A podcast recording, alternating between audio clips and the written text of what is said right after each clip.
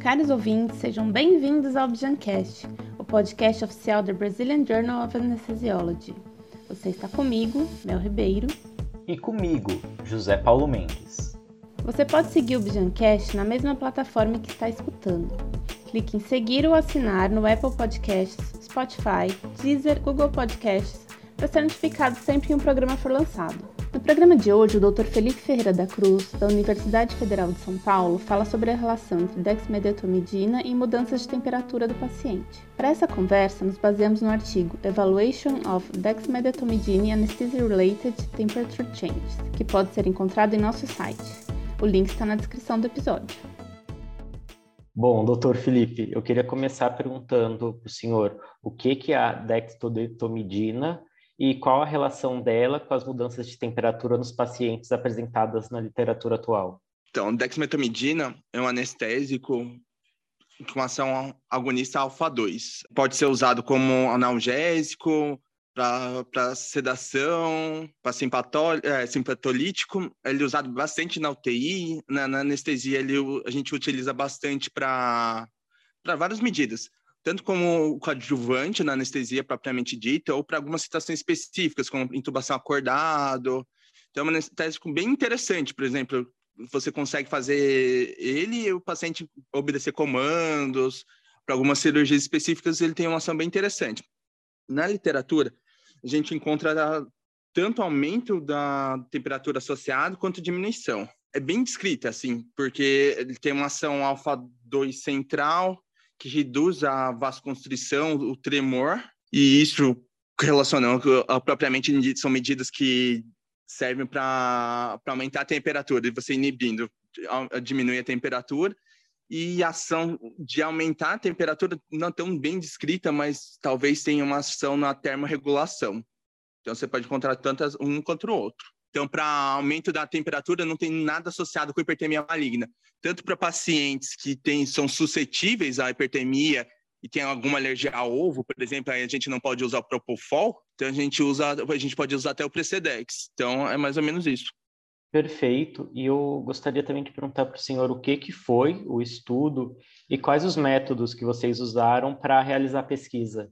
Então, o estudo foi um estudo retrospectivo, no, a gente tem um banco de dados que a gente viu todos os pacientes que foram utilizados a dexmetamidina, aí depois selecionamos os nomes desses pacientes e pegamos o prontuário de um por um e fomos, é, fomos avaliando os dados. Vimos a variação de temperatura dos pacientes, os, os outros anestésicos, idade, várias outras, vários outros indicadores dos pacientes principalmente a temperatura no período das 24 horas do intraoperatório, Aí a gente avaliou tantos pacientes no intraoperatório ou na internação e se eles ficaram internados na UTI. Aí a gente considerou os pacientes, a, a, o corte da temperatura foi 35 graus para hipotermia e 37,8 para hipertermia. E a partir disso, quais foram os resultados que foram alcançados? O que que surpreendeu os autores? O que que é, teve destaque dentro desses resultados? No interoperatório, nenhum paciente teve hiper ou hipotermia. No período das 24 horas no pós-cirúrgico, teve, teve um paciente que teve uma temperatura acima de 37,8 no período pós-operatório. Era um paciente, é, era um homem de 41 anos que tinham já um quadro de infeccioso, que ele tá, tinha uma metástase cervical e é isso que ele estava fazendo um procedimento pra, de uma traqueostomia e uma retirada da, da, da mandíbula. E esse paciente, então, a gente fez um, uma avaliação de casualidade, tanto pelos critérios da, da OMS quanto em Naranjo, que são dois critérios diferentes. E esses critérios mostravam que era possível ser essa causa da, do dexmetamidina, mas não mostrava como sendo provável. Tivemos três pacientes que tiveram, tiveram uma hipotermia associada após a, a, a cirurgia. Eram dois pacientes homens e uma mulher, e tiveram uma anestesia além do Precedex, eles usavam esflurano, algum tipo de opioide, fentanil, sulfentanil e propofol a, a paciente mulher, ela já tinha um DPOC, doença pulmonar obstrutiva crônica, já tinha uma insuficiência cardíaca, era diabética, tinha hipotireoidismo e foi um, um submetida ao implante de eletrodo encefálico, com uma sedação contínua com um Precedex. Aí o, o um paciente estava fazendo um, uma cirurgia de retossigmoidectomia e era já hipertenso.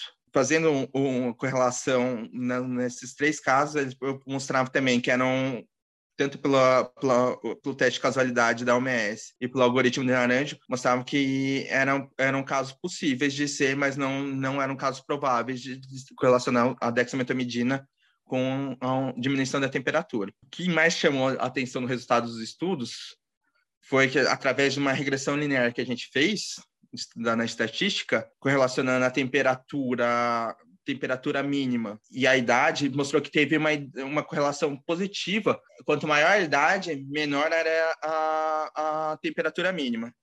Então, tinha uma, uma, uma correlação. E então, quanto maior tempo de, de, de, de, de dexametomidina, a temperatura mínima também era, era, era menor. Então, essa foi um, um fator que a gente relacionou mais forte. Além disso, o que mais o senhor identifica como importante dentro das conclusões do estudo e o que, que o senhor destacaria dentro dessas conclusões? Então, o que a gente pode concluir através do estudo que a correlação foi bem pequena na amostra, menos de 10%, e que mais, os fatores que mais correlacionando seriam a idade do paciente e o tempo de exposição à dexametamidina. Perfeito. Algo mais que o senhor gostaria de comentar? Então, o que eu quero comentar né, seriam mais as limitações desse estudo, né? Que foi um estudo uhum. com bastante limitações, né? Por, exemplo, foi um estudo retrospectivo, então a gente hum, que tinha vários fatores confundidores, né? Por exemplo, a gente a temperatura, que a maioria das vezes era é, esofágica em um período e outros períodos no, no pós-cirúrgico era cutânea, então não é tão fidedigna, né? Que mais que a, gente pode falar que esse estudo seria mais para abrir caminho para novos estudos em relação à dexametamidina que poderiam que esse estudo seria mais um primeiro estudo para que poderia abrir caminho para novos estudos para avaliar a temperatura da dex, eh, avaliar a relação da dexametamidina e a temperatura, basicamente isso. Gostou desse episódio do Pjancast? Compartilhe com seus colegas anestesiologistas, pois é para vocês que a gente faz esse programa. Tem alguma crítica, elogio, sugestão? Pode falar com a gente pelas nossas redes sociais. No Twitter e no Instagram, busque por joinbijan. No Facebook e no LinkedIn é só buscar Brazilian Journal of Anesthesiology. Em nosso site, agora temos todo o acervo da Bijan disponível. Acesse www.bijan.com sba.org e viaje pelos principais avanços científicos da área nas últimas décadas. E no canal Join Bijan no YouTube, você tem acesso a todos os webinários da Bijan em parceria com a SBA. Agora, inclusive, é possível acompanhar os webinários dublados em espanhol. Assim você pode compartilhar com seus colegas de toda a América Latina. Muito obrigado por acompanhar até aqui mais esse episódio do Bijancast. Obrigado pela companhia e tchau!